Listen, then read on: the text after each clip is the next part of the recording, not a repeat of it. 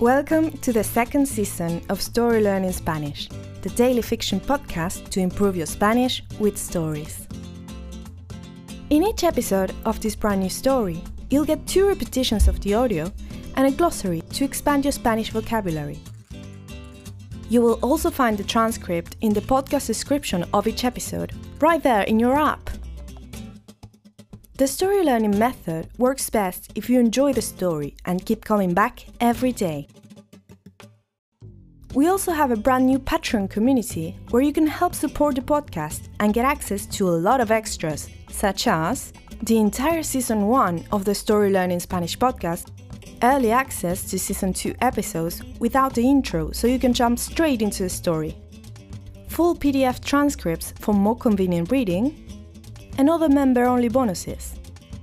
To join our Patreon community, please go to patreon.com slash storylearningspanish.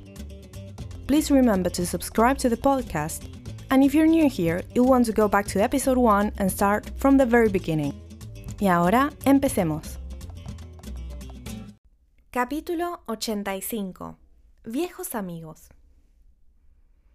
La excursión a Chichen Itza me dejó agotada así que esa noche dormí como un tronco. Me desperté cerca del mediodía, apenas a tiempo para la videollamada con mis viejos compañeros de viaje. Un poco apurada, me preparé un café y un tazón con fruta y me senté frente a la computadora. Hola grupo, dijo Sandra desde la computadora. Un coro de voces respondieron el saludo. Era agradable verlos, Alex y Nora juntos en una pequeña ventana, Sandra y Alma en la otra, Luis en una tercera. Bianca, ¿qué es esa luz que entra por tu ventana? preguntó Nora. ¿Acaso allí es de día? ¿Dónde estás? ¿Tú no lees sus artículos? preguntó Alma, jocosa. Está en México. ¿En serio? preguntó Nora. Tú sí que no pierdes tiempo, Bianca. Vas de un viaje al otro. sí, en serio, dije. Ahora mismo estoy en Mérida, en Yucatán. Ayer fui a Chichen Itza. Dicen que es muy hermoso, dijo Sandra. Y para ti, que justamente estudiaste cultura latinoamericana, lo es, respondí. Pero basta de hablar de mí. Luis, estás muy callado. ¿Estás en Barcelona todavía? Ya es hora de subir algo a tus redes sociales. Hola, dijo Luis con una gran sonrisa. Sí, sigo aquí. Conseguí trabajo como guía turístico. Lo hago para turistas alemanes, austríacos, suizos. Mientras esto dure, aquí estaré. ¿Cómo viene la novela que estabas escribiendo? pregunté. Bien, está terminada, dijo Luis. Al fin, pero llevo un tiempo sin escribir. Ahora estoy interesado en otras cosas. De hecho, estoy aprendiendo a bailar flamenco. And now, let's have a closer look at some vocab. You can read these words in the podcast description right there in your app. Dormir como un tronco is to sleep like a log.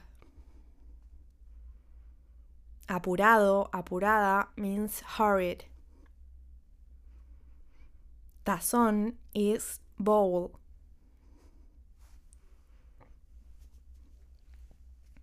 Coro means choir. Jocoso, jocosa means humorous, cheerful. Subir is to upload, to post. Redes sociales means social media. Bailar means to dance. And now, let's listen to the story one more time. Capítulo 85. Viejos amigos.